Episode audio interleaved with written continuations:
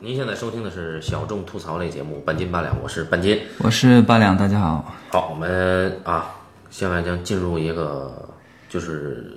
楚服导演最广为人知的影片吧，应该是广为文艺青年所知的影片，对不对？对我以前是这么认为的，但是现在我开始有点怀疑了。哦，就是我觉得这个片子在现在来说，可能已经不那么知名了吧？呃，你指的是那之前那个时候十几年、二十年前， 对，因为很奇怪，你知道，就是在呃，在零二年的时候，嗯，香港有一个歌手组合 Sham，他黄伟文给他们写那首歌，就叫做就是我们今天聊的这部电影的名称。哦，啊，叫做足语战。到了一二年的时候呢，这个美国人面，哎，就是有有一个乐队啊，他们也写了一也写了一首同名的歌曲，也是足语战。那实际上就是这个片子，但是五十周年和六十周年嘛，对吧？啊，不对，片子是六二年的，那么零二年和一二年的话，相当于是四十周年和五十周年，对吧？那么他们这个发行的歌曲的收入有没有分给？啊，并没有。哦我的意思就是说在，在说明，呃，这个片子可能确实是流传挺广，嗯，有部分人是看过的，嗯，但我现在越来越觉得，嗯，可能在目前对当下的观众来说，可能会呃不会那么有大的影响力的吧？可能就就类似于像披头士到在今天的那种感觉是吗？对，会有一种那样的感觉。过时了是吧？对，就真真正正过时了。嗯哦，呃，这个，那你既然提到了香港，那其实“足语站”这个片名的译名就是香港译的啊，“足语站咱们是译成竹儿”，与吉姆对，啊，咱们这是台湾译名是一样的，是吗？呃也也不一样。台湾叫《夏日之恋啊啊啊！夏日之》，恋，嗯对，台湾很喜欢译一些，你比如说这个就决斗士哈，它叫《神鬼战 士》哎。对哎，呃，翻翻这个小说的那个是台湾人吧？呃，反正他是在台湾上学，后来又去巴黎，我不是不我不确定他是不那是就应该是个台湾人，台湾是台湾女诗人夏雨是吗？对她就翻译成了小说，好像当时她就说她以为是叫《夏日之恋》，所以就翻，好像台湾版就是叫《夏日之恋》。嗯，好，对说到这儿，大家都知道我们今天要说的是足球站了啊。对，我们今天呢将会提到《足语战》和另外一部楚服的影片，呃，大概拍摄在十五年后吧，应该我看几没有，九年之后，九年之后是吧？对，啊，九年之后叫做两个欧陆女，呃不是两个英国女孩与欧陆，我一直记混了这个啊。对，然后呃还会提到呃《足语战》的原著小说也叫《足语战》啊，然后以及这个作者后来和他后来创作的另一本小说，也是两个英国女孩与欧陆的原著小说啊。我们今天会大致提到这些内容。那么就说到这个刚才八两提的这个，到了今天他觉得这个片子没有那么家喻户晓啊。嗯，虽然我是很爱的啊，对，就是我记得在我上刚上学，大概上上到大三的时候开始淘碟去，老能看见足语战，我就一直想，哎，这是一个，他那个海报还各种花样都有，我说怎么老能看见这个片子？那那个时候应该是二零零六零七年的时候。啊，老能看见足语战，那个时候还是第五 DVD 第五时代，所以就是你在每一个摊儿，你翻一百张里边儿肯定能出现两张足语战，啊，到了第九时代呢，哎，少了一点点，那到蓝光时代就基本上看不看不见足语战了，啊，这确实有道理。然后我就一直呢，呃，不太理解为什么是怎么怎么会有这么呃奇怪的一个片名儿啊，我一直以为是个印度片啊。后来那个因为考试需要复习，就是作为一个新浪潮的不得不说的导演和影评人，他的作品啊，应该是当时最具知名度的叫做《足语战》的这个作品，我就看了看了五分钟以后我就放弃了啊，直到呃，因为要跟八两做这个专题啊，直到呃上两个礼拜之前，我又开始重新看这个影片，途中一度又想放弃啊，哎，呃，还是忍住看完了，一次性看完了。那么我们今天就来聊一聊，就是哎，所以《足语战》是楚服所有导演序列里面你最喜欢的是吗？对，哦，为什么我很喜欢这个片子呢？嗯，就是虽然我知道，呃人总是大部分人都觉得人是在进步的，对吧？或者是说，呃，作为一个个体的人，你应该是在不断成长的，对吗？也就是说，现在的你应该比十年前的你更加的聪明，嗯呃，更加的机智，嗯更加的有审美，对吧？嗯。然而，嗯，等大家到了三十五岁，就是我们嗯这个年龄段，就会发现这是一句屁话。人并不会因为自己的年龄增长，而不断的进步。当我意识到这是个假象的时候，嗯我会回忆起十年前我看《足球战》的时候，因为我是零九年的，我很印象很深刻。我是零九年的六七月份夏天的时候第一次看《足球战》，我看完了之后，啊，我就发了很久的呆，嗯因为我觉得我好像完全抓不到这个片子的点在哪儿。嗯于是我就放下。第二天我又看了一遍，也就是在看第二遍的时候，我突然明白了点什么东西。然后在接下来的一个星期里面，我每天都看了一遍。哦我那个时候，你知道我那个时候在哪儿，对不对？啊就是，呃，那个时候正处在我们一起共事的那个工作，呃，进展不是很顺利的时候，有一段时间吧，不是很顺利，所以我当时非常的无聊，没有什么其他事情可以做，于是我可以每天看一遍，每天看一遍，连续看了一个星期之后，嗯有一天我突然就明白了，不是因为我明白了他到底是怎么讲的，或者是他拍的多么的好，多么的神奇，嗯，什么的，我明白的是另外一件事情，就是明白了像这种东西，或者是说像这个电影，是那种，是那种我没有想过要这么去拍的电影，或者是说我不觉得还会有其他人去这么拍，或者是能有其他人拍的这么好的片子，至少我自己当时想象不出来。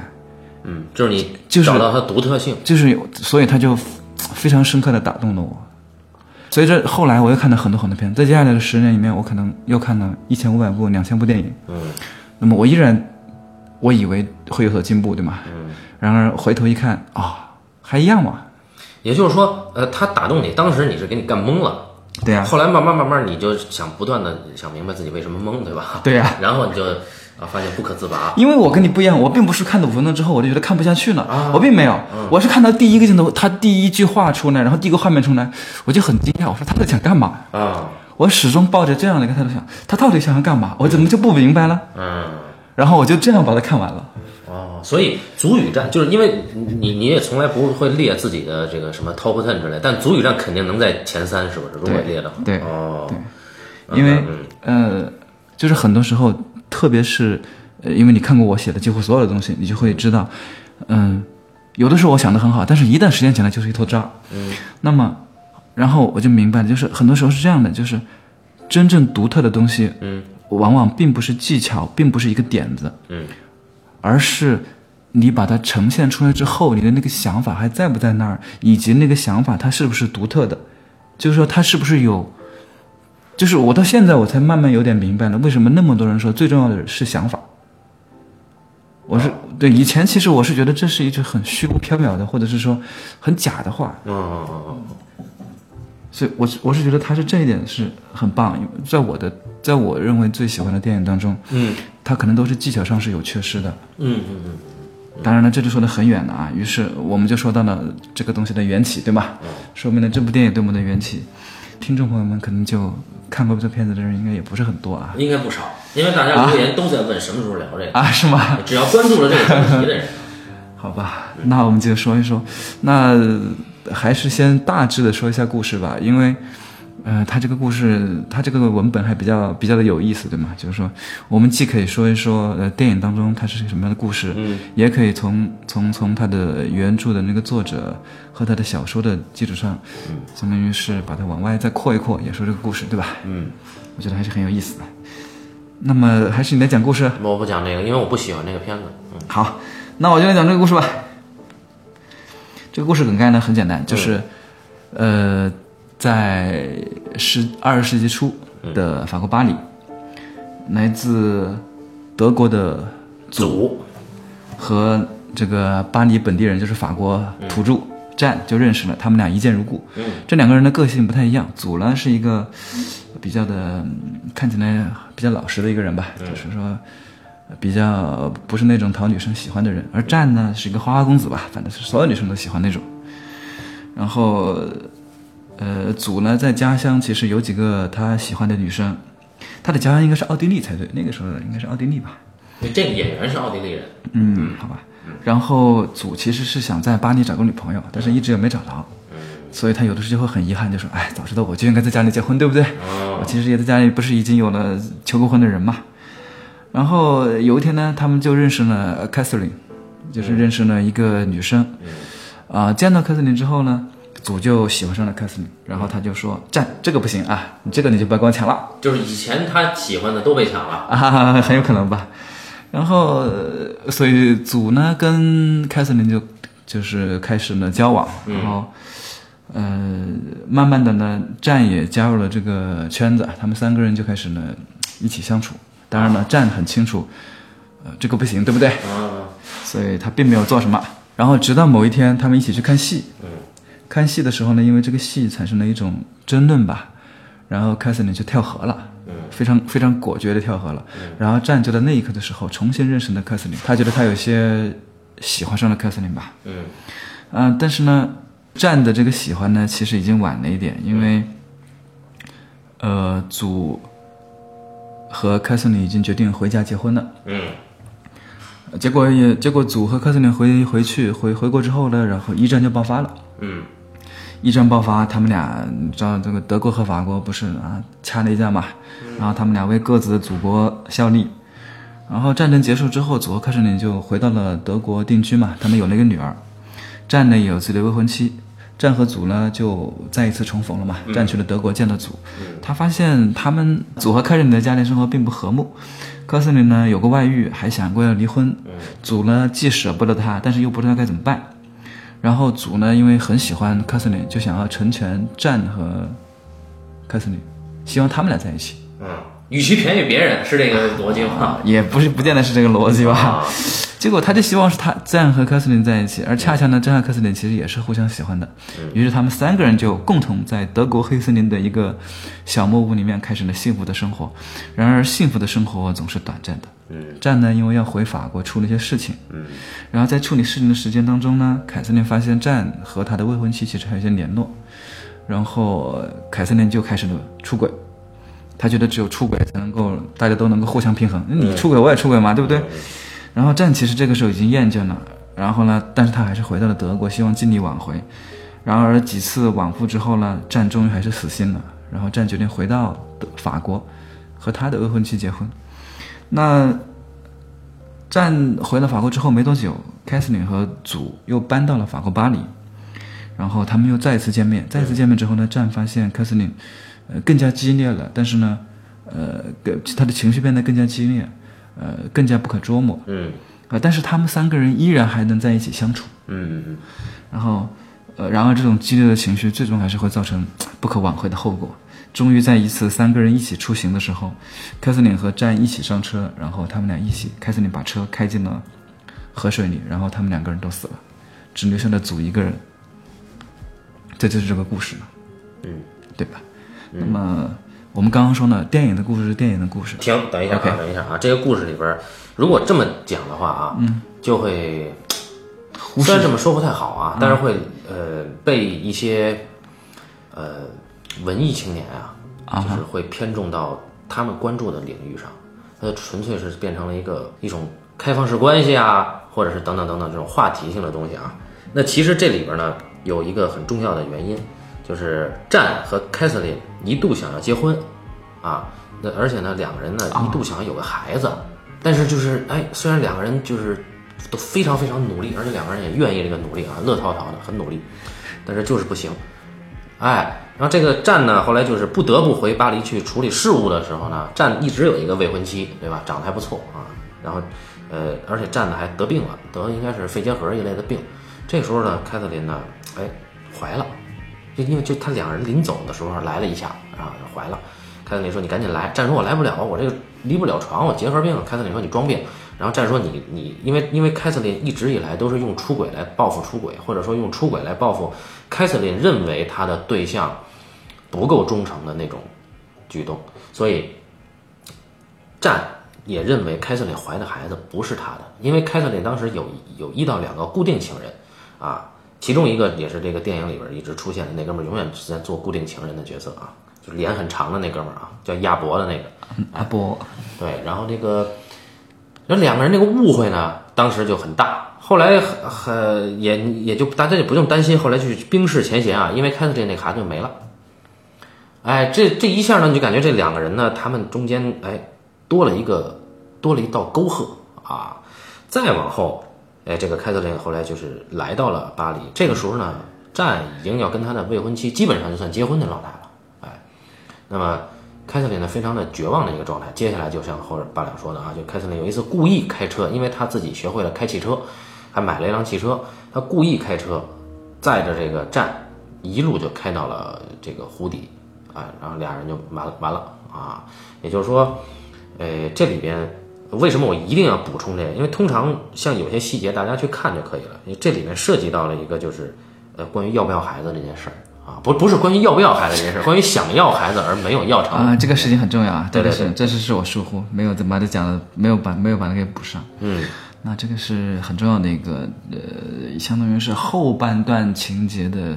最后一次大的转折吧。对，因为不能说我转折们往前追溯，就是说，呃呃，一战期间两个人互相通信啊，都是通过中立国通信，其实很很艰难，两个人也都活了下来。而当时他们最害怕的就是在战场上遇见对方，呃，后来活下来以后，呃，战给组去了一封信，他就呃问这个组的婚姻生活，并且说、呃我是不是也应该有一个孩子？当时组的回答和凯瑟琳的回答意思都说，你来看看就知道了。所以战来这儿不，你不可否认说他是带有某种，就是我是不是应该来一个孩子这种疑问来的。哎呀，大家现在已经听得出来，半斤先生的这个重点在哪儿了啊哎，对， ？Baby，这个很对重要。这个很重要啊。呃，现在讲的都是电影的情节啊，原著小说实际上呃跨度更大啊，但是呃可以这么说，就是电影其实基本上。呃，当然，它做在人物上做了减法，在时间跨度上做了减法啊，但是在基本上啊，呃，电影它是抽离出了小说，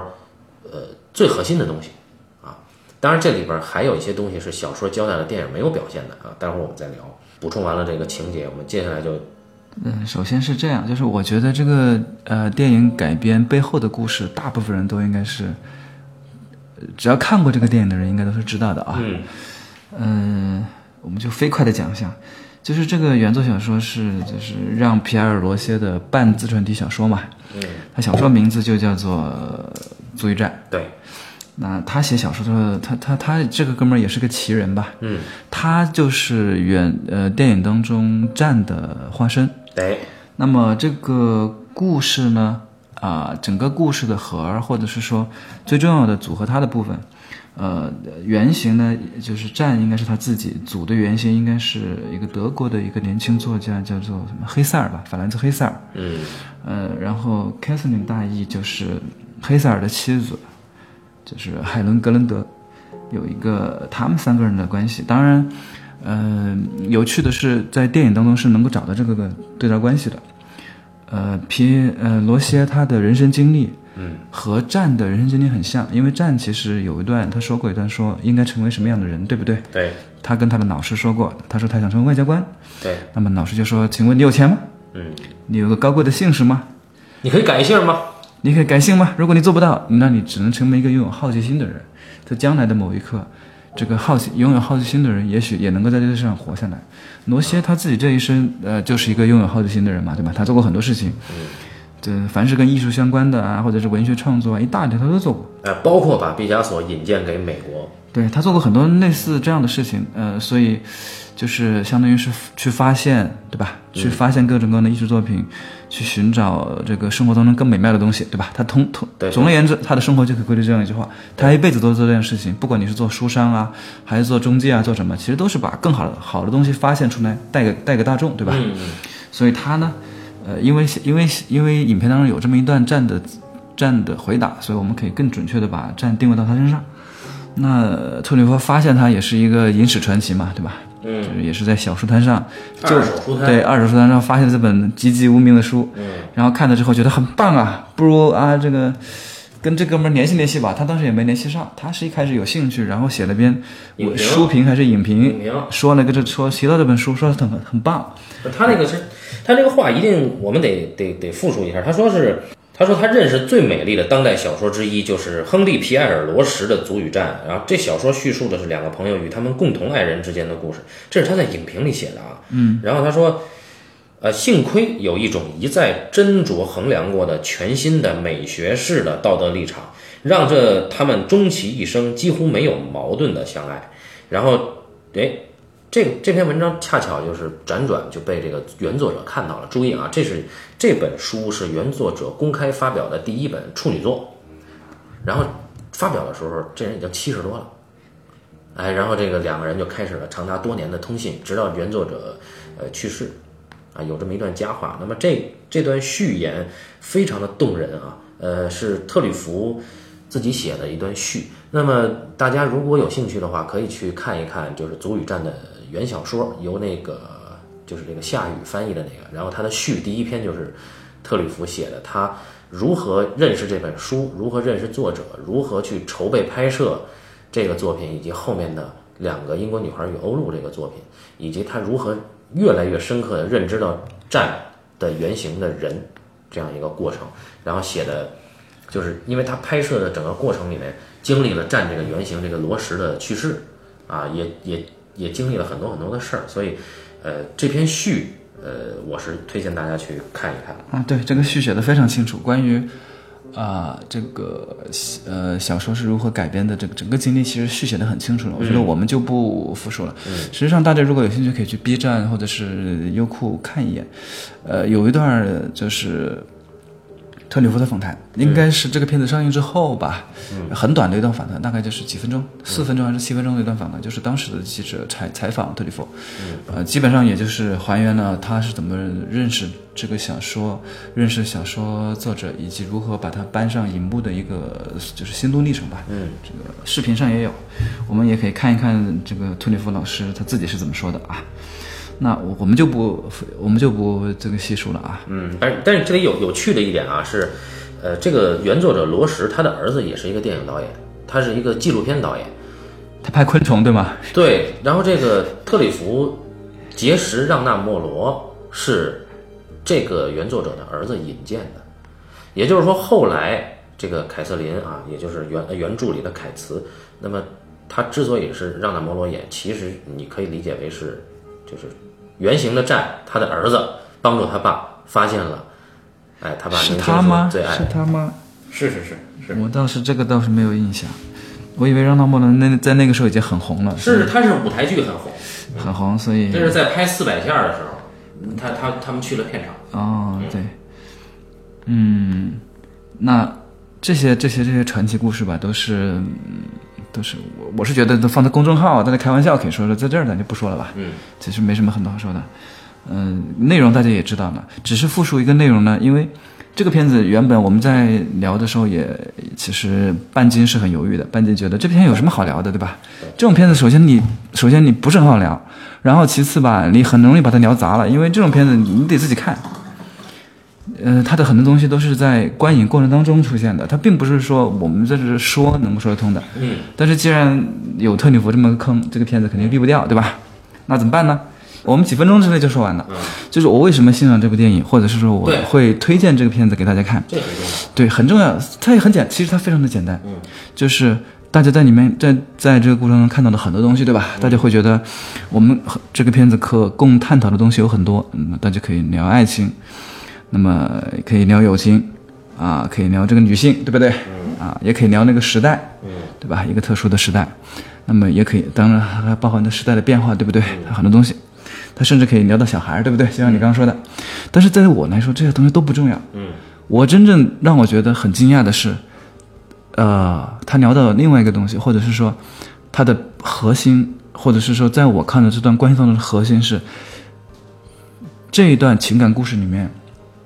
他的主人，他的三个人都是主角，对不对？嗯。那么他的三个主角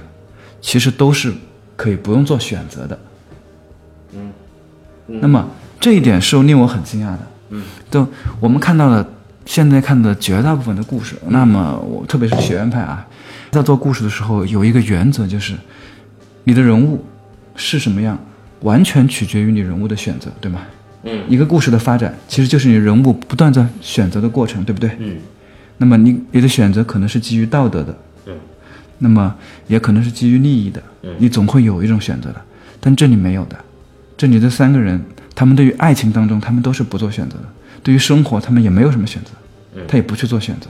那这个当时，也就是说，这个部影片当中，它所有的动力、驱动、美感，它都是，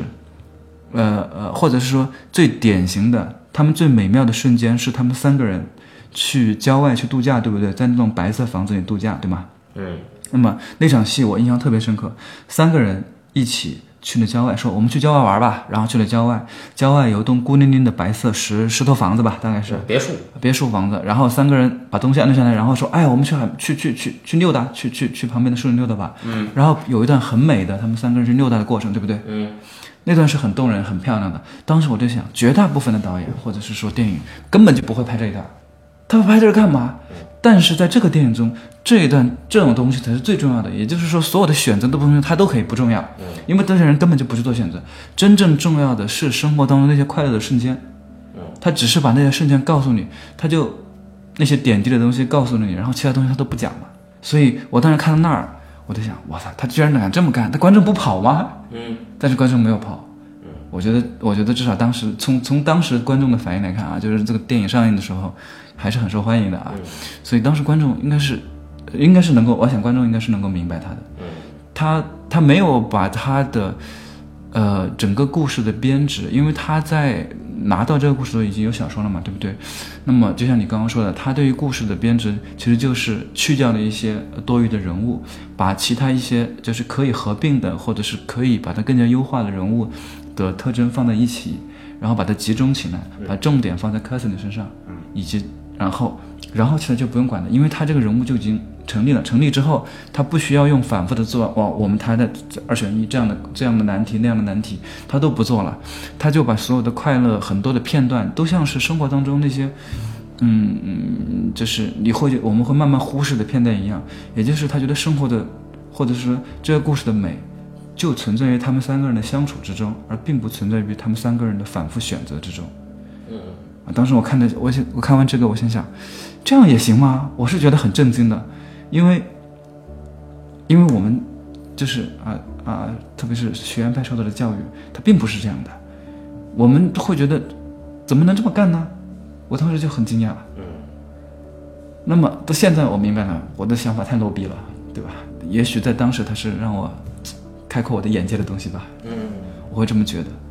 直到现在，我依然会这么觉得，因为你像在过去的十年当中，我们看到了很多的电影，但是会有这样的片子吗？依然很罕见，很罕见，很罕见。我有段时间非常喜欢洪尚秀，嗯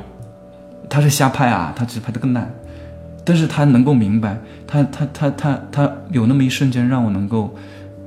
想到特吕弗，因为在他们最好的故事当中，都有两个元素，第一个是脆弱的主人公，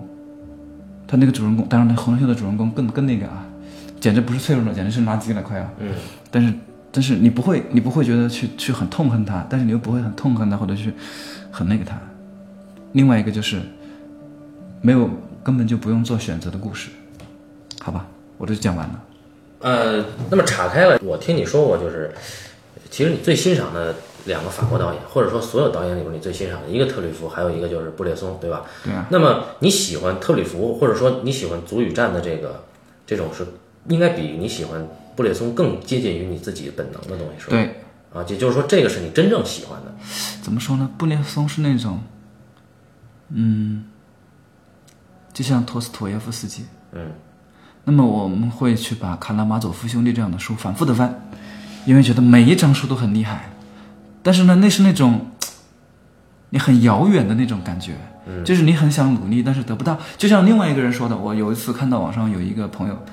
呃，他说他也看戈达尔，也看特吕弗，他觉得他看完之后，他说戈达尔是对的，但是嘖总觉得跟我有点距离。特吕弗他不对，但是他跟我亲近。哦，就是这种感觉。嗯布列松也是这样的，他太对了，就是他还不他不是那种典型意义上的对啊，嗯他能够做到像一把一一一一部电影像像像艺术作品一样，让你最后能够明白他的对错在哪儿，然后他没有给你一个对的答案，但是你明白了，就是看完以后你得等一等。对，然后但是特吕弗是看完之后，我明知道他有很多地方不对，因为大家看过特吕弗的，应该有不少人看过他的各种各样的片子是吧？他里面很多就是传统意义上的不对，比如刚才你提到的这个，其实做不做选择也是一种不对。对对对，很多地方它有很多传统意义上的不对，嗯，嗯但是没关系，我看的就是亲近呀、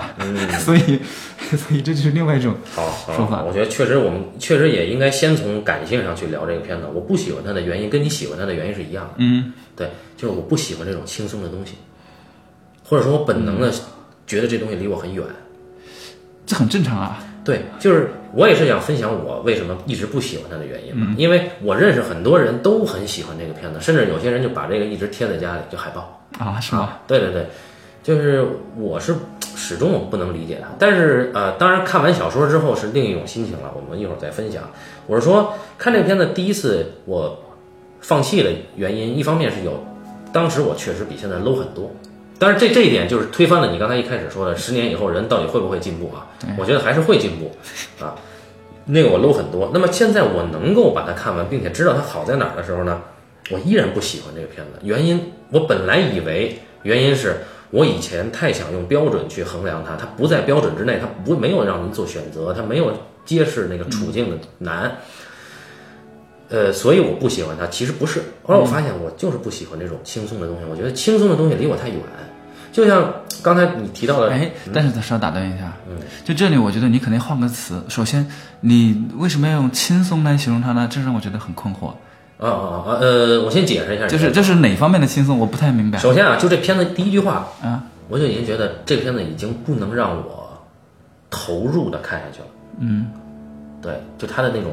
叙述的语速，以及说的这件事儿，就是一一九一二年，一个人管另一个人借了一套舞会的戏服，嗯，那那个人给了一个仆人的装束，然后两个人一见如故，就这种。这种非常可能“轻松”这个词不对，但是在我看来，就这种东西一下就让我谢了，你明白吧？我喜欢那种让我较劲的东西。你应该讲的是一九一二年斐迪南大公在哪一个院子里面见了一个私底下见到了一个来自土耳其的蒙面人。呃，或或者或者类似于，或者类似于这两个人在舞会上，什么决斗啦，或者说这两个人在舞会上可能哎啊，明白明白，，就是说， ，understand。哎，对对对，可能我本本能的会贴近于更戏剧性的东西，或者说我喜欢那种故作沉重的东西，这跟我人是一样的。啊不，你并不故作沉重，大家都知道你是很有幽默感的人。不，我是故作沉重的人啊。然后呃我就想说，你刚才就刚才我为什么问你布列松这个事儿，就是布列松这个东西，我是真喜欢，就是我我并不是觉得他精确怎么样，我喜欢他讨论的那个东西，比如说穆切特，比如说金钱。哎，看完以后，我操，我觉得太牛逼了，太牛逼了。也就是说，有可能是，我觉得我的本能是不适合从事这个行业。啊，咱先不对要提到这儿我我了。先先先先说完这个事儿啊，因为因为这个这个事儿就是我为什么一定要提朱尔就足足语战对我的感觉，因为我觉得到了这个年龄，有很多文艺青年啊，或者说是从业者，他都喜欢这个片子，原因不一定都是你你你这种跟你一样的原因，有一种有一种人，我阴暗的揣度，有一种人就是在标榜，用这个来标榜自己。那么我想说的是，就是，呃，如果你真的是本能喜欢，那当然 OK。我觉得我不是本本能喜欢这个东西，然后我可能喜欢一个电影是质性的喜欢，也就是我经过一段时间的学习以后，我才说啊，这个我喜欢，那个我不喜欢。在没经过学习之前，我可能就喜欢好莱坞电影。所以基本上就是我也解释了本能上和质性上我不喜欢这个片子的原因。对，对，这里有个过程啊。首先，我觉得这是也是个过程。比方说，最开始的时候，我其实并不明白自己为什么会喜欢这个电影，或者是这个电影它到底讲的是什么。我其实一开始的时候也并不是很能理解。嗯，那，呃，有可能是这样一种原因，因为我们看同一种类型的东西，比如说好莱坞的东西，看的很多了。嗯，呃，看的你包括三四十年代的呃欧欧洲和美国的电影，其实也跟好莱坞电影也很像，对不对？他们都有很像的东西。那么突然一下看到一个这样的片子，会觉得非常的，嗯，非常的惊讶，因为它跟其他的片子不太一样，对吧？片子不太一样，包括他跟特里弗他自己的片子也没有那么的一样。嗯，那至少跟他的前面两部相比吧，他他的他的他的第一部就是其实其实是稍稍有点紧，他第二部呢又有点松得过头，嗯，然后到这一步呢，反而就是到了一个某种平衡上，反而就更好。那有可能是你第一次初次看的原因，觉得很新鲜的原因，嗯，这是会有的啊，就是那嗯，从故事内核，那么我们也知道你这一个。嗯，你刚说的轻松其实是他的，呃，你会觉得从他一开始他的这个呃呃手法上来讲，你就会觉得很轻松。对，那么除了手法，它还有一个，它就是故事本身的核儿。那么这个核儿本身也是你会觉得是一个从制性上来讲，也不是一个特别、特别会吸引人的东西，对吧？或者在你来说对，对对对，呃，怎么说呢？呃，因为有段时间我跟你是很像的，就是我也会觉得一个东西一定要是通过一个智性，或者是通过可理解的东西去去去理解它，嗯，才能够更好的去理解它，去判断它。那，呃，其实这个片子还有一些其他的片子是是是改变了我的看法，因为特里弗啊，首先，特里弗拍这个片子的时候，他的剧组是个很小的剧组啊，我稍微扯远点啊，他的剧组在人最多的时候都有二十多个人，那么我观众就是或者是我们的听众朋友可能不知道这意味着什么，呃，我现在的大片都是上千人。那么，比方说，我之前拍了一个，就是只花了二十天拍了一个成成本很小的片子，但是也要花掉呃六十个人左右的工作人员。嗯，那也就是说，他只有二十多个人。而让拉莫多说过一句很有意思的话，他说：“我们这个剧组还挺大的，最多的时候竟然有二十多个人呢。”嗯嗯明白了吧？这个什么意思呢？也就是在当时，他们其实很灵活的，他最多的时候只有两台机器，嗯，绝大部分时候他只有一台机器，只有十来个人，就拍的非常的轻快。嗯，我说这这也意味着他不大可能有很长时间去做什么搭景导景，他们的很多景都是那个时候让了莫罗有一辆劳斯莱斯，嗯他自己当舞台剧演员是吧？他买了辆车，他这个车就是剧组的车，他就开着这个车满巴黎的郊区去跑店儿。就他开的车，因为他那个时候，你知道刚买车的人都有开车的新鲜感，对不对？他经常开着车带着特里弗和摄影师，他们去找地儿，去找场景，就是拍到哪一天如果想拍不动了，就停下来去找场景去，或者是提前他们把大概的场景找好，什么时候需要改变了，然后再去找找，然后最多就是包括找替身演员都是临时找的，都是这种。我的我的意思就是说，首先这样的话就决定了他这个整个拍摄，他基本上都是在巴黎附近嘛，或者是在那个黑森林那段啊，除了黑森林那段以外，那么那也就是说呢，他本身他拍的东西，他就是要尽量要贴近于巴黎当时的那个那个气氛的东西，嗯，他不大可能，或者是说他。他他一开始这种状态就决定了，他不大可能搞一个特别戏剧化的东西出来，他是这样的。呃嗯这这个是这样的，我理解你说的，但是同样一个剧组人不多的人是戈达尔，啊，对，戈达尔是不，戈达尔是两个人要砍砍砍砍砍，他这种时候他一定要把事儿给搞明白了，啊，对对对他不一样，戈达尔是一定要把事儿搞明白，他是事情很明白。我之前的话就是特里弗是一个事情很明白的人，但他也告诉你，他事情就是这样，他觉得这样就是事情明白。嗯我越来越觉得就是，呃，特里弗是其实是一个慢慢会变得很温柔的人。嗯他也后来他的后期作品是很温和了。这个片子他六二年嘛，六二年才不到三十岁。嗯，那么他认识的生活或者是他觉得事情，他就应该是这个样子啊。嗯，那这个也是不也你不觉得也会吸引人吗？因为这个是完全是我们这种，呃，老老实实就是读书、读大学、读研究生这种人没有经历过的嘛。很吸引人呀、就是说，他是一个离我距离很远的，但是今天在大城市又比比皆是，人都想标榜追逐这种生活的人，但实际上都没有他真真正正能够做到，并且配享有这种生活和这种生活思维方式，就他是本真的，对，而也今天是消费的，对，也就是我刚说的想法，就是我我我我我之前刚跟你说，我说我到现在越来越觉得想法是最重要的，对吗？就是，但是这个想法不是你说你你觉得这个想法好，不是这个意思，并不呃，比方说有个想法，一个想法就是呃，我们随便举例啊，大家就听过就算。比方说，呃，湖南人都很凶啊，我就是湖南人嘛，对不对？湖南人都很凶，嗯，但是我我换了一个想法，我说，这个湖南人凶是因为辣椒吃太多了，嗯这是这是我的想法。但问题是啊，你注意，我这个想法是我自己现在在说出来的，并且我觉得这是个想法，我会用我可以编一个故事，让大家接受这个想法就很有意思。但是它并不是说我自己发自内心我去相信了这个想法，嗯对吗？不是这样的。嗯所以你能看得出来，就是有些人有很多点子，有很多想法，但他实现出来是不对的，或者是说他实现出来并不能打动你，因为他本身不信。但这个是不一样的，特里弗他是信的，对他就这种人，对他坚信坚信在主与战之间，主战和开始点之间，这种爱情是相互的，三个人互相之间的爱情是一直稳定长存的。不管出现了什么样的问题，虽然有各种各样的问题，比方说第一个先跟有这个人伤害过他，有个外遇，那个人有个什么，然后、呃、又有孩子，孩孩又孩子又没了什么的，有各种各样的问题，就是什么东西会消磨他们，就像生命一样。嗯就是假设他们三个人当中有一种生命力存在，嗯这种生命力是一直存在的，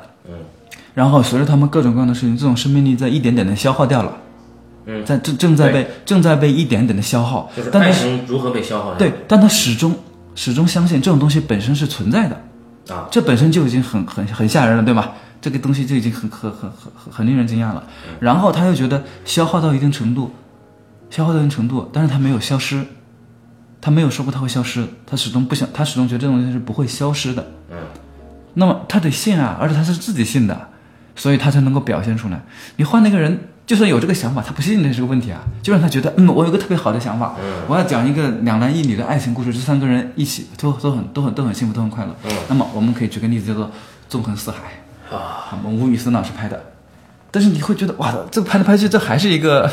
黑帮片，这还是一个黑帮片啊！这说来说去，因为他并不想他，因为他说来说去，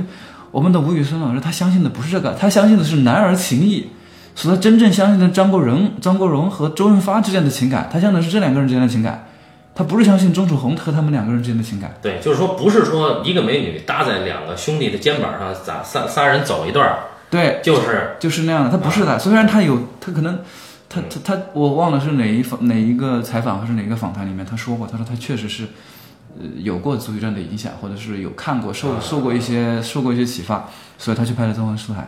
但是他不一样啊，这哥们儿他本质上他是个相信兄弟情谊的人，嗯，所以他拍到最后，你一开始是三个人一起搭着走，在那个塞纳河上走，到最后就变成那俩他妈的，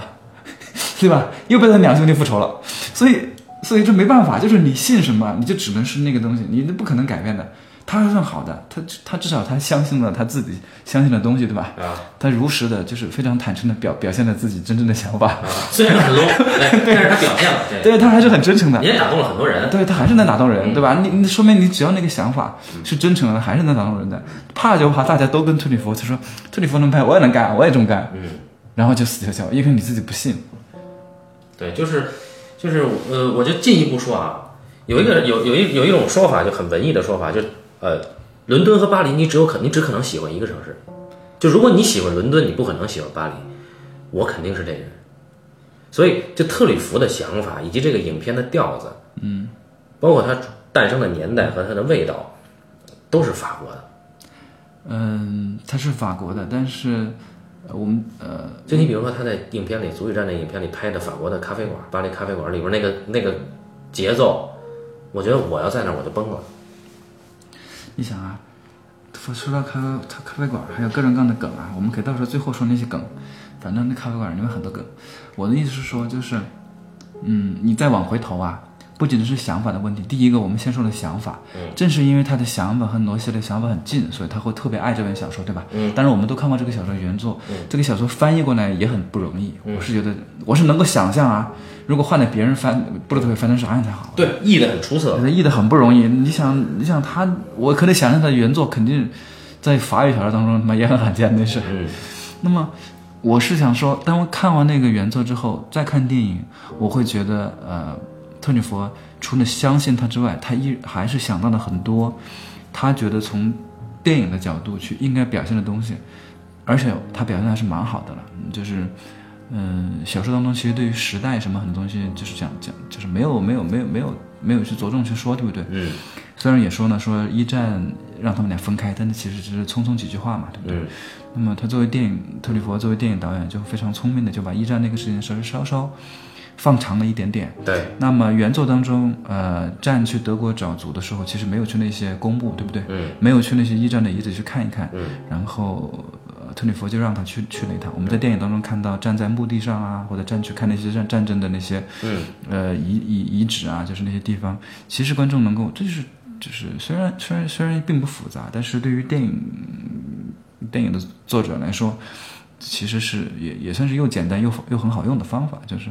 他用这些方法一点点的把这个情绪就是往另一个方向按，对吗？嗯然后包括呃组合战，他们俩重新在巴黎相遇，也就是组合凯瑟琳回到巴黎之后，嗯回到巴黎之后，呃，然后他们一起在看电影的时候就是重逢了嘛，对不对？但是原作小说当中其实并不是这样，对吧？对嗯对，那么电影当中改成了他们在一起看电影，在电影院重逢。那么电影放的是什么呢？就是放的是就是就是焚烧书籍，对不对？对，那么其实又是一次呃文化或者是民族冲突的新的开始，对吧？其实暗示了一个新的矛盾的开始。嗯，那么就是就是这几处，我觉得其实改的挺棒的，因为它总共改的并不多，嗯，就那么几处，啊就是就就是很巧的地方改了改，但是偏偏那几处改的都还挺不错的，我觉得也蛮好。嗯，就很很他处的这个时代的对他把这个时代的印记，把它呃，在这个故事上变强了。嗯，我觉得是很好的，因为呃，实际上呃，有两个有，特别是跟他后来那个那本小说，嗯，呃，也是也是罗西的小说，就是《两个英国女孩与欧陆》嘛，嗯，也是特尼佛改编的，与那那一部片子相比，嗯，我就愈发觉得特尼佛在这儿改这几处，其实改的挺巧的。嗯在后一处，我们后来我们到时候可以聊嘛，在后一处它就就淡化的更厉害，对吧？就淡化的更厉害，就反而又就是缺了点什么东西，就觉得好像又不如组合战这个故事，呃，更加打动人。当然这是另外一个、嗯另外另外一个事儿了啊，就是，但我只是纯粹从从从它改编的角度上讲，而且因为它改编的并不多嘛，所以我觉得也还好，没有那么多好说的。我正好相反，我觉得你觉得不应该有这个？两两个英国女孩也欧陆更打动我。那那就那更好了，那就赶紧来说嘛。对，就现在还不说那个片子，咱们先说这个，就所谓的那个，呃就是其实，在原著里啊，就一战以后，战是应该去德国去拜访祖，但他故意绕路去了其他地方啊。嗯，他其实他是是一种情感上的原因，对吧？对对对对，就原著它是呃你看似非常的精炼它的文字啊，但是它嗯你包括它每一个人物就是站的其他的情人们的出场，嗯，包括组的其他曾经的求过婚的对象们的出场，他们所有人和主人公所有的行为都指向着，就你你你这个主人公怎么去理解爱情，或者说怎么去探问爱情，甚至怎么去呃碰触爱情、回避爱情，都都有啊。所以这个做了简化之后，然后特里弗加入了一些就是二战带给他的一些时代印记，他把这放在这儿，这电影感上确实很出色啊。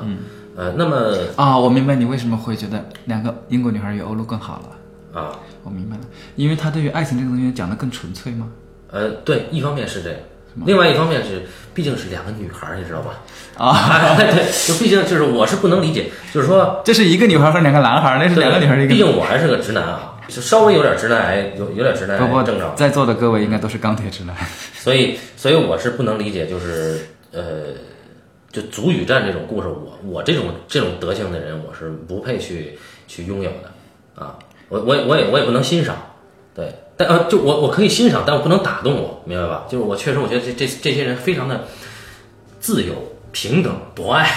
对吧？非非常法国，但是我不喜欢没有任何限制的东西。所以，两个英国女孩与欧陆那个限制感更打动我。但那个限制之下的那种爱产生的暴力更打动我，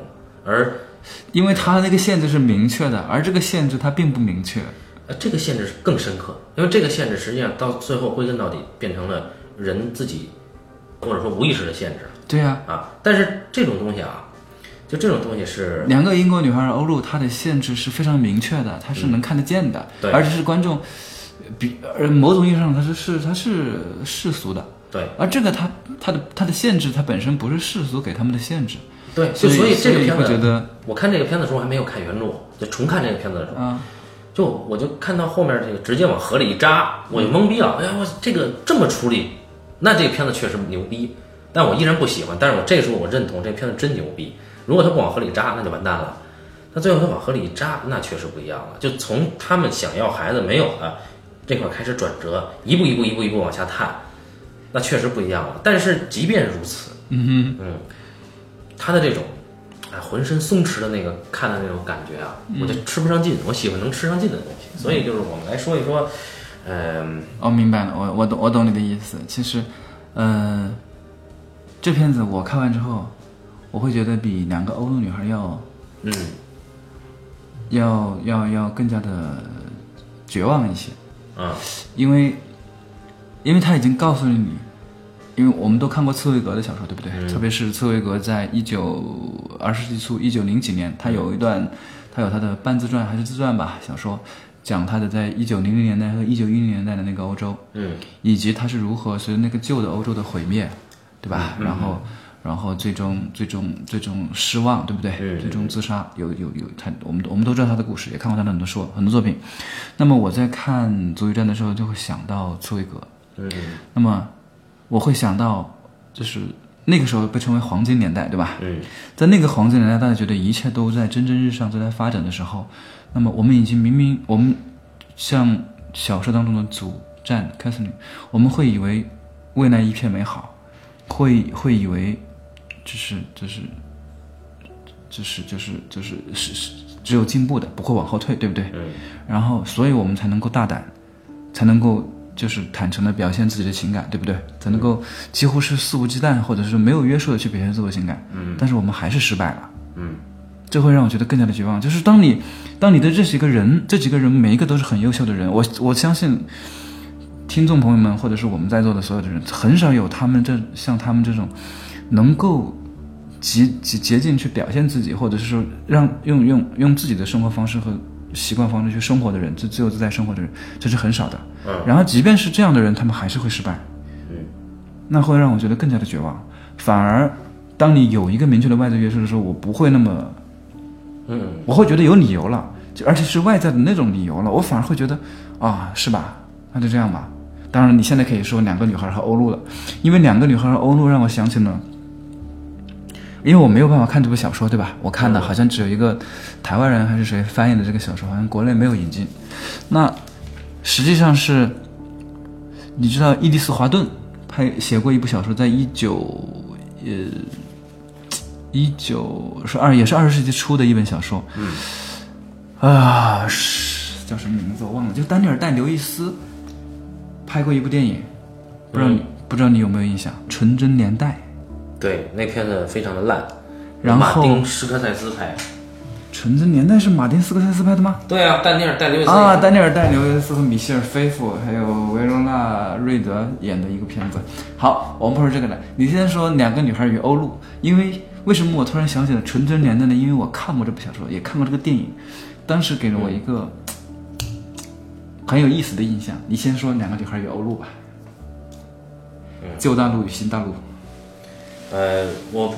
我就还是说我喜欢有限制的东西啊。这个限制不是不只是你刚才说的，就是说它很世俗、很明确那个限制，就是，哎呃，我不喜欢角色太过自知。就是在足语战里边，每个人都很清楚，对吧？我哪怕我知道最后是这个德行，但我依然我我做这件事的时候，我其实完全明白。比如祖，他知道自己是怎么回事儿，他甚至也知道战和凯茨凯之间的是怎么回事儿，对吧？同理，另外两个人也都知道他们三个人是怎么回事儿，甚至也都知道彼此和其他人是怎么回事儿。那么，这就当然也证实了这个作者本身是一个非常智慧、非常纤细、非常高贵的一个作者啊，这个确实是很了不起。但这个智慧，我认为啊，我更喜欢看《两个英国女孩》这个片子，是因为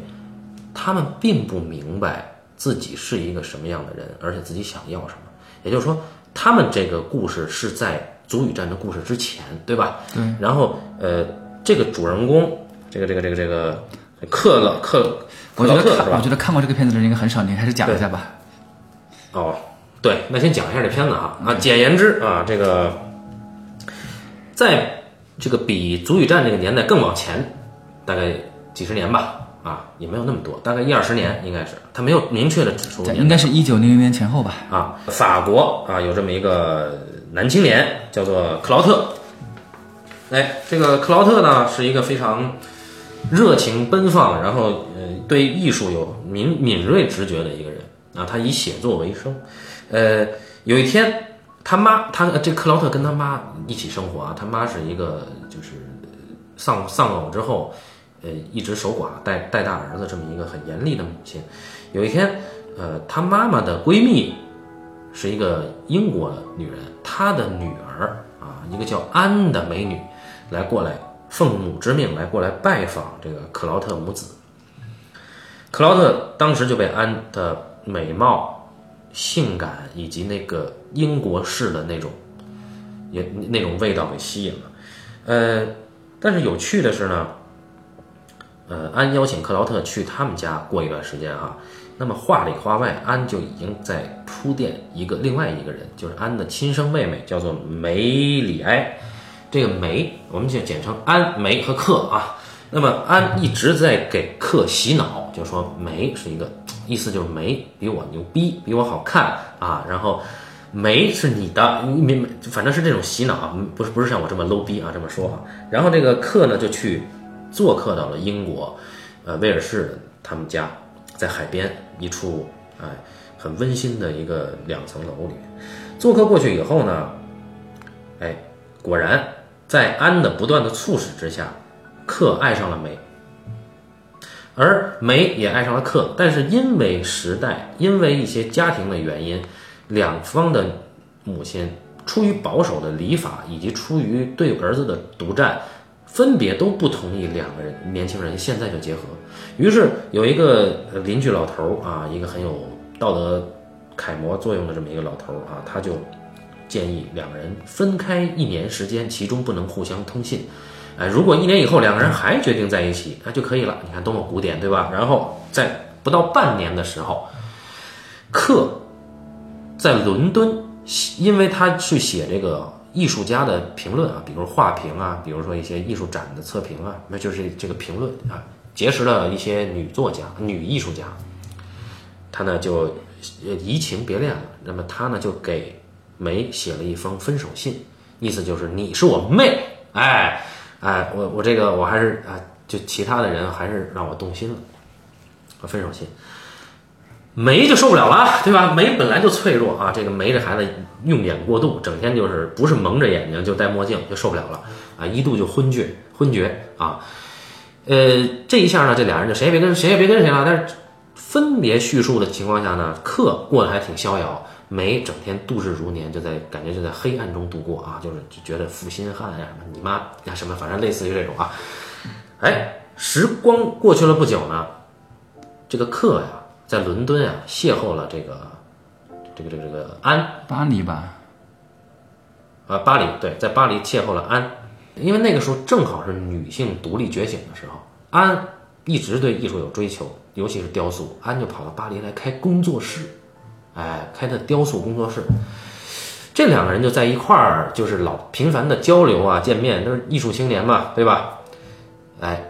这个时候这克就跟安这俩人就好了，知道吧？哎，然后这个虽然说碍于这个两个人之前的一些种种啊，但是最后就是两个人一起去瑞士，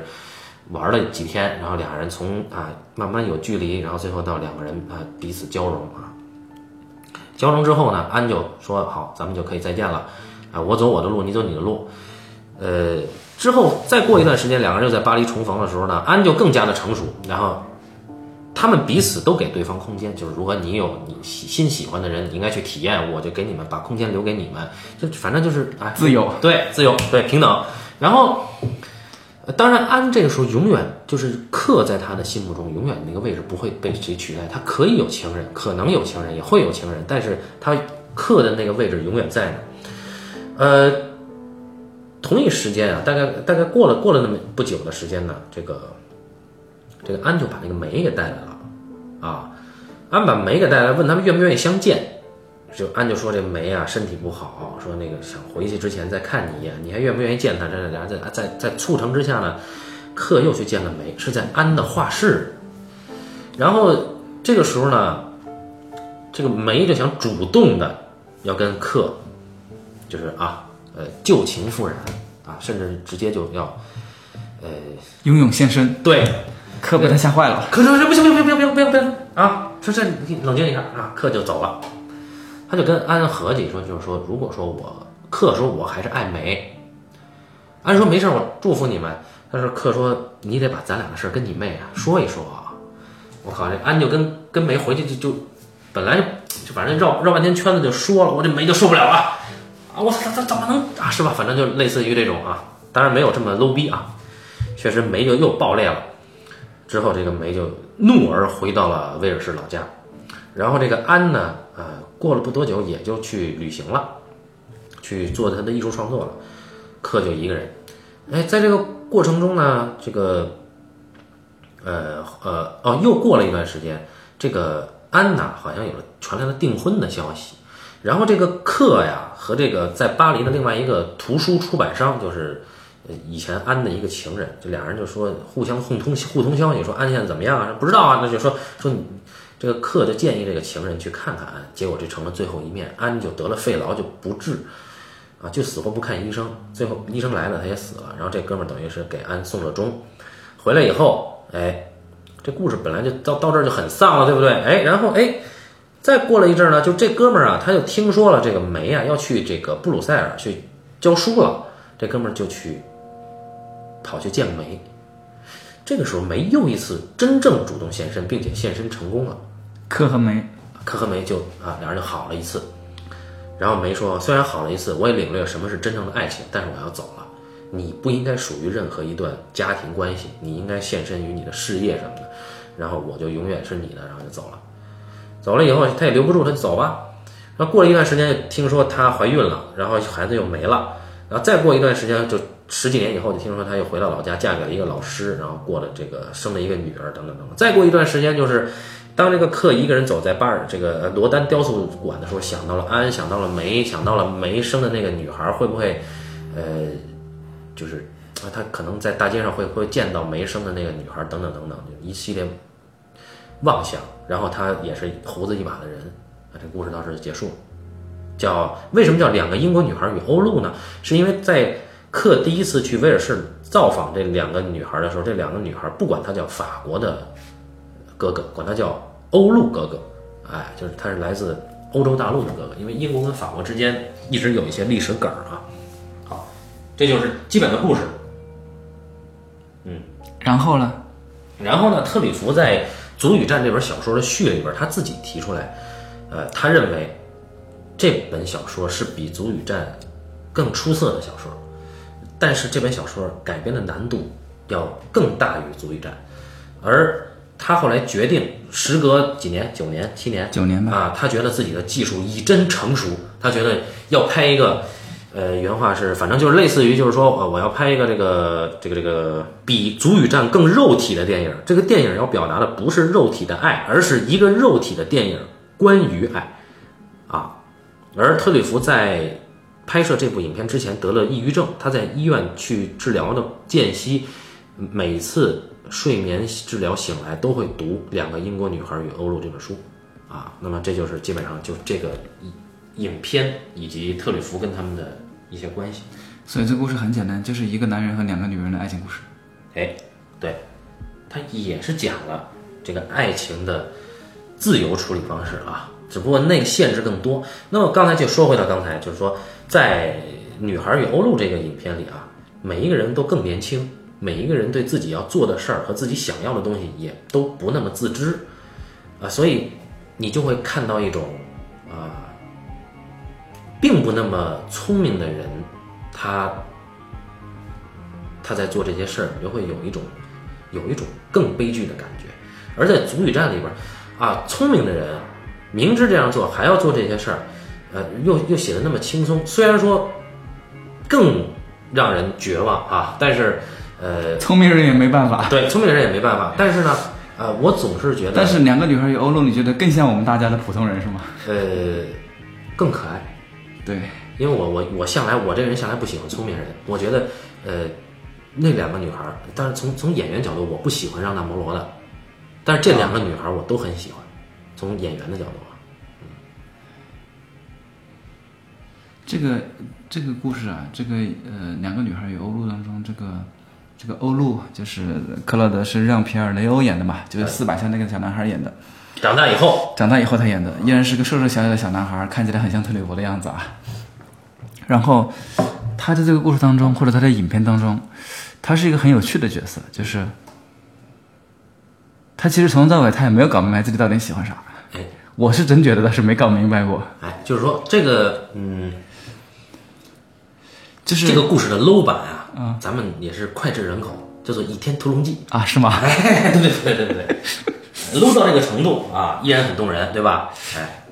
就是在这个过程当中，这个男这两个女孩都是很明白的。这女孩当中呢，有呃，影片当中呃，因为你刚刚说这故事说的很复杂啊，说的比较复杂，所以我相信听到这听完你说完之后，呃听众朋友们应该也没有明白这算什么鬼。因为因为这个影片资源太难找了，这在这里还一定要就是呃特别感谢一下我们一个资深听友啊，我就没有征得他同意，我就不不透露名字了。然后这位朋友呃给了我这个资源，啊，是这样的，就是呃，影片当中有一段讲他们三个人，他们一个人是瀑布，一个对人是流水，一个人是深潭。对对对对对，他们说什么呢？谁是瀑布呢？他们说姐姐是瀑布，对，然后欧陆是流水，是漩涡，欧陆是漩涡，哎，然后妹妹就是梅是深潭。对，但这里有个很有意思的，就是一开始我们会很困惑，为什么用这个比喻？嗯，但后来慢慢就会明白，姐姐是一个嗯怎么样的人呢？姐姐看起来不明白，嗯，她实际上她是一个，她是当她一旦很，当她一旦她搞清楚之后，她有了这个接触，你像最后最初去法国的也是她，对不嗯对？对去巴黎的也是她，他有了这个接触之后，他是能够从他是一个比较稍稍一个能够有点外向型的人，对，就是说他他明白自己要干什么，首先啊，他是他一开始是没有明白的，他就在这个在鉴定过程中意识到他可以做到，嗯，所以他就越来越明白了。嗯，他说在与这些男性的交往当中，你看他说他有他爱过三个男性，对吗？嗯，呃，第一个是 Nicholas，可能是他在什么时候见过的一个；第二个是他在巴黎后来遇到那个出版家情人，就是后来跟我们的克，嗯，呃，难兄难弟那哥们儿叫迪瓦科吧，迪瓦叫什么名字忘了。然后第三个就是克克克劳德，然后他他他通过跟这三个人的相处，他是越来越成熟，越来越美的。嗯，你知道吧？一开始的时候他是很害羞，对不对？第一次跟客见面的时候，他很害羞，他还有些腼腆。后来他也在再次见到的时候，他好像成熟了一点，他就还不用那么明白。嗯。然后等到他真的呃跟跟客发生了关系之后，然后慢慢后来见，你会发现她越来越漂亮。嗯。她好像是她能够从从她好像是个外化的人，她能够从外界取得更多的东西，但她本质上，她的内心深处，她很明白自己要什么。嗯，她那个时候就明白了。嗯，而她妹妹为什么是深潭呢？就她妹妹非常的深，她并不是从外界去获得什么体验的，或者是获得知识的，她都你看，她闷在她的房间里，对不对？她动不动就闷在房间里，做的事情也是很内化的事情，对，然后蒙个眼睛打，蒙着眼睛对打着地洞钻的，他漫长的时间里面，他也没有跟别人男人交往过，嗯，就是他是一个，他只能从自己内心深处去寻找力量的源头，他无法从别人那儿获得任何东西，嗯，他是一个这样的人。而我们的克是一个很有意思的人，看到克，我就想起来，这绝对是所有男性的典范。这哥们儿就从头到尾就没没有明白过他想要干啥。对，就这里边儿，这个影片有一段落非常棒，就是他们三个人在威尔士去旅游嘛，呃，随便去山上。有一天就是在这个山上啊下雨了，那个时候还有那个两个姐妹她妈一块儿，四个人在山上下雨，她避雨啊，避雨呢就躲到了一个半山洞的这么一个地方。这时候大家身上已经半湿了，然后他们就玩一个游戏叫挤柠檬。就是什么呢？就是妈妈呀、她很冷，她站在她坐在中间儿，然后姐妹各自坐在一端，两两姐妹不断的挤中间那个人，挤来挤去，用背来挤，对，用背挤。妈妈说好，我暖和过来了，然后换克你来。那于是克就坐在两个女孩中间儿，这一个段落就是克整个影片的一个缩写。他不断的被两个女孩的爱情和肉体裹挟来裹挟去，啊，就他自己没有那么清楚。当然，他到最后他是最后知后觉的那个。然后这里最可怕的就是那个深潭，因为深潭里面才有不可知的爆裂的力量，所以这里面最爆裂的突然就爆发出来的那个就是那个煤。当然，最美的肯定也是煤啊。然后，呃，这个漩涡啊，看似是很明显，但实际上漩涡是怎么产生的？就是被水流挤来挤去才形成的漩涡，它自己不存在。哎，所以这比喻实际上作为一个诗人，这个克罗什啊，呃，他写写的这种东西真的非常的准确但这还不是当中最狗血的，啊。最狗血的是梅把他的日记寄给了克，对克说写的真不错，他写的是深潭里边是什么，对不对？哎，梅的日记相当于是告诉了克深潭下面黑暗的地方到底有些什么秘密。克说小说写的不错，发表吧，然后就发表了。后来梅听说这个克跟他姐姐有一腿，嗯一怒之下回家了。那么安也走了，对不对？嗯就剩呢，克一个人，克就很郁闷，心想这俩人都走了，怎么就剩我一个人了？于是他就把他和两个人的经历写成了本小说，他把两个女的换成男的， 哎，就出展了，叫做《足语战》。就出版了之后变成了一个女人和两个男人的故事，还把它出版了。所以说，我觉得这个克真的是太狗血了。哎，所以就是这里面啊、呃不从他演员的选择，包括这里面那个对于呃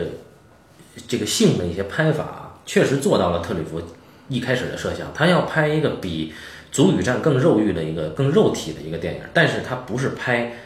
呃肉体的爱，而是拍这个肉体的片子是关于爱情本身，所以呃听起来难度更大啊。他嗯很他处理的很有意思，但是呢，他这个处理的确实挺其实挺绕的啊。我、嗯我觉得这个片子有的时候很困难的几点，一个是一个是他那个旁白，嗯，他这个旁白其实挺挺，你说没有他吧又不行，但是他有吧，他有个全完全完全客观的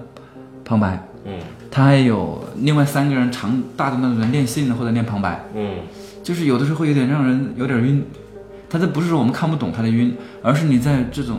你的这个视角在不停的切来切去，因为他的视角主要又只能留在克劳德嘛，对不对？嗯他这么又不停的切来切去的话，他其实，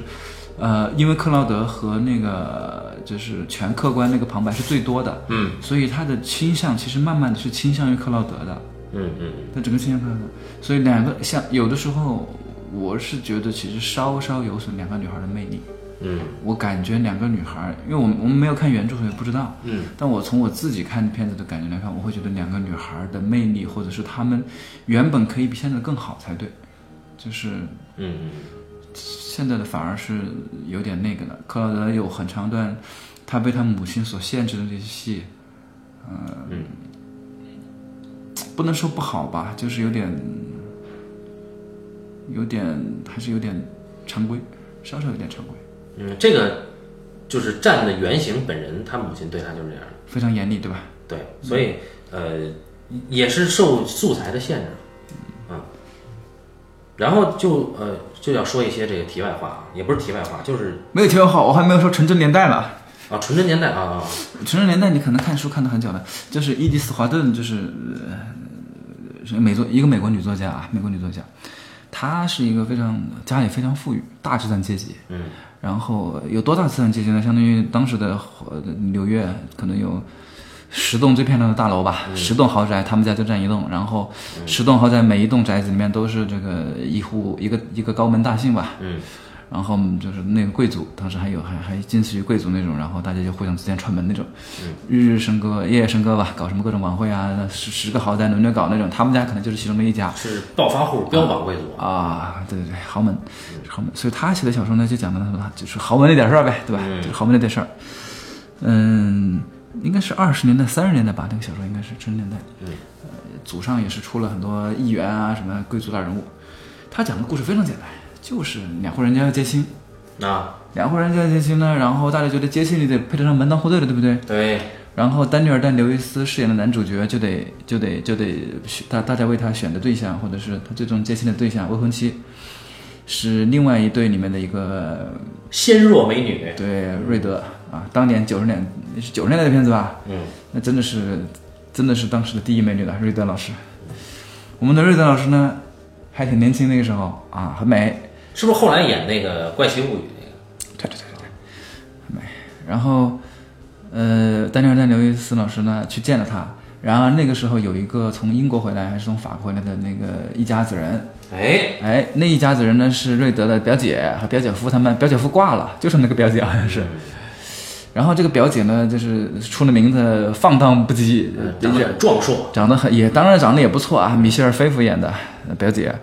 然后呢，大家其实就觉得看不上她，看不上这个表姐，为什么？因为人家接受的是法国的一套东西，就是就是就是浪，浪，对吧？法国这套东西，咱们是英国传统贵族，对不对？虽然到了美国，但还是英国传统贵族，啊，咱们不能像他那样。但是偏偏呢，这个我们的丹尼尔·戴·刘易斯老师呢，就看上了这个表姐，嗯但这段戏拍得很隐忍啊，始终他又看上了人家，但是问题是表妹又不能说，对不对？嗯这个又不能让人知道。那在在在当时，他们还是非常秉承英国人这一套，而且做的比英国本土还要严格。嗯他他他不做严格，英国本土的人就看不上，对不对？ 嗯，对也对，对，所以他做的非常严格，所以整个一套都是关于这个禁忌的爱恋。然后瑞德知道吗？到最后，瑞德其实心里是明白的，啊是啊，他瑞德是其实也是瑞德已经发现了明白了，但他啥也没有说，他把它当秘密藏了起来。嗯然后丹尼尔戴刘易斯也明白了，然后他就老老实实跟着瑞德过了一辈子，然后等到他死，等到他去世，然后到了多年以后，他回到法国，带着他的嗯已经已经已经苍老的刘易斯老师到了法国，然后听说他听说他他带了一个孙子还是儿子吧，小小孩子孙子，说某某表姑妈还是某某表姨妈就在那个楼上，就是当年的表姐，跟他有过一段爱恋的，哎在楼上要不要去看一看？然后刘易斯说不去，我在楼下等着就行了。然后他让他的晚辈去看望他，自己就始终没有上楼一步，故事就结束了。然后我为什么这个故事呢？很简单，嗯这个故事就是两个英国女孩欧陆这个限制放大版，你把她们限制，她们把她们的这个限制放大个百八十倍，然后你知道吗？限制是个很有意思的东西，你一段小小的限制之后压了之后，会产生一段的自由，嗯但是你当你超强的限制之后，你反而会把这故事压缩的非常的紧，那个自由就没了。所以为什么？因为为什么在两个英国女孩的欧陆当中，双方父母定了一年之期之后，它只是个很小的限制，对不对？嗯它意味着很大的自由度，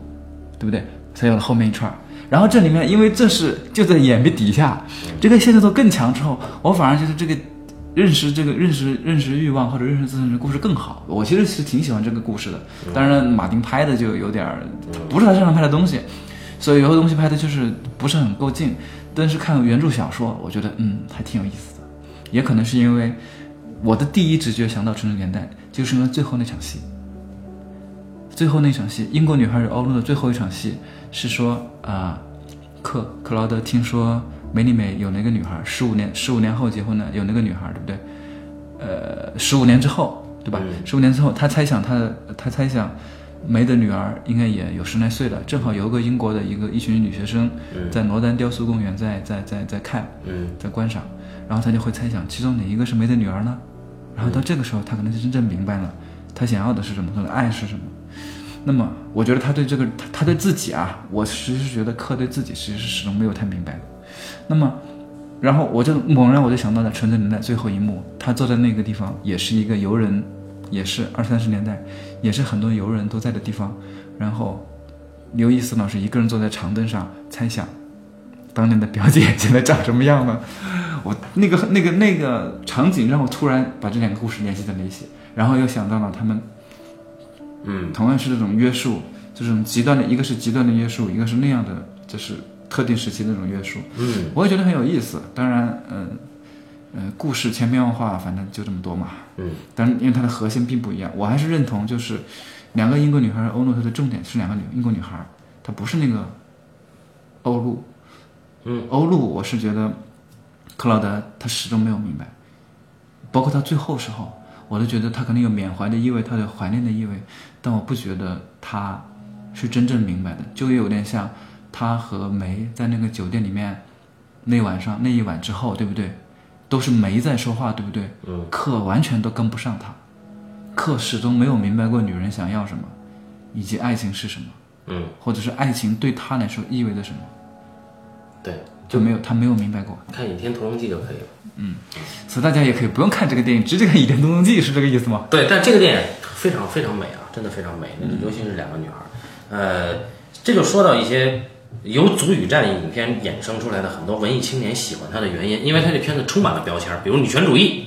对吧？这这东西都不重要，啊，我这个我平觉得等说之爱，开放 relationship，对吧？开放的关系啊，那那我就现在就只只是想多说一句，就是说，我是建议大家去读一读《足语战》的原著，读完以后你就会明白，你根本不配拥有这种 relationship。为什么？因为我们对爱的理解实在到不了这个作者本人那么高贵纤细的程度，我们不是每一个人都有这种，呃，这种思考，或者都有这种敏感而又对，细致的神经的。关键是他在这里边借祖的话，在原著里他说了这么一句：“他说我们爱一个人，就是爱他那个样子，我们不想影响他，因为一旦影响成功，他就不是原来的他了。我们宁愿放弃这个爱人，也不要改变他，不管那是一种善意还是一种控制。哎，所以为什么这个作者，就这这个作者跟杜尚的关系非常好啊？就是杜尚是更有智慧的一个存在啊，超越人类的一个存在。那么这个这个作者他他的智慧也是也基本上我觉得是是在人类里面算顶尖的智慧了。那么我阴暗的揣度，很多文艺青年认为这种关系你自己是可以去做到的，因为你觉得你足够爱别人。实际上，这种爱，它是一个非常稀有的产物。就这种爱啊，不是说泛泛的爱情。那么，你能够达到这种爱的程度的人，非常的少。然后，你能够找到组合站这种人，又非常的少，少之又少。所以，这个就是不是每一个人都配拥有人参果的。你只能是猪八戒吃进去了就没味儿了，或者掉在地上就没了。大家可以学《两个女孩与欧陆》啊，《两个女孩与欧陆》里面的两个女孩都通过爱情找到了自己啊，这所是以我所以我更喜欢两个女孩儿的欧陆，因为她是说有这个困惑，对吧？哎，有这个可能性，然后也更你说也接近于世俗。那么为什么？因为她更活生生。或者是说，嗯，如果这本书能够翻出来的话，我觉得是很想看一看。我很想知道，一个男性作家是如何把两个女孩通过爱情找到自身，然后这种故事把它写好的。我觉得这真的是很惊人。这鉴于我们现在资本市场这么强大，翻这个书应该也不会太远，我觉得啊，也不至于太呃远。很难说。这个故故事有很多梗啊，就是《足球战争》的故事有很多梗，你知道吗？戈达尔后来在拍那个，呃，拍有个哪个片子啊，《女人就是女人》，嗯贝尔蒙多和也是，就是贝尔蒙多和让·勒莫罗演的嘛。嗯，这边有一句台词，就是贝尔蒙多在酒酒吧里面碰到让·勒莫罗，他就马上打了个招呼：“组合战还好吗 啊，？”你你记得那个呃，战回到巴黎，嗯然后去酒吧，见到很多人，大家纷纷组还好吗？嗯 就这一段儿，呃，挺逗的。还有一个梗就是那个那个谁啊，就是组呃战和呃凯瑟琳不是在在在他们组和凯瑟琳第一次离开巴黎之前，不是约了一个地方嘛，约了一个小酒馆，然后战不是迟到了嘛，嗯，等到了七点五十还是多少，然后凯瑟琳八点多钟才来，对不对？嗯就是很晚嘛。那个酒吧好像是之前毕加索画画画一个什么画的地方，就是毕加索当时有一个，也是有一个三角关系，那个画就是以那个地方，就是画的那个酒馆毕加索三角关系太多了。啊，是吗？我有点印象，就是好像也是一个梗，反正那个这故事里面梗挺多的。就是当一个人的智慧到达了一个程度的时候啊，他在这里面让人说出来的话，你比如说这里边原著我一定要分享这，就凯茨教给他女儿一句话，就大家说起这个海底深处有这个怪物，他跟女孩说说，呃，这世界上没有怪物，因为他们并不知道自己对别人来说是个怪物，他们是无辜的，跟我们一样。他们爱他们的小孩儿也像我们一样，是上帝把他们做成那个样子。上帝同时也是蛇、小偷和杀人犯的父亲。完了，说完这个以后，这个小说特有的语言风格，接了接了一句陈述句：“他们一致同情起怪物， 哈，非常的可爱。”然后就是他的平等观念是骨子里的平等观念，就是我们如果说你标榜自己会享有这种纯粹的爱情或者恋爱关系，你根本不配，因为你达不到这个智慧，达不到这个平等心。你你喜欢他可以有各种各样的原因，只要你是真心喜欢他的，我觉得都 OK。但是你要明白，就是我们，当然年轻人可以不明白，你喜欢一个电影儿，或者说喜欢这个电影传递给你的东西，就最怕就代入。当我们到了三十多岁，我们开始明白，哎，有些东西我们达不到，但是我们只是静静的喜欢它就好了，哎，所以就是在这里边就说，就是这个喜欢文艺的人啊，别作，啊，因因为这个原著你看完以后，你会发现，从文化，从这个种族的特性，你跟人家比都不是一个人种，对我们踏踏实实干点儿一天从中记挺好，对，对吧？嗯。那我们今天就说到这儿，你还有什么要补充的吗？没有什么要补充的了。然后接下来就是会聊什么？我有几个选择，就是嗯，一个是一个是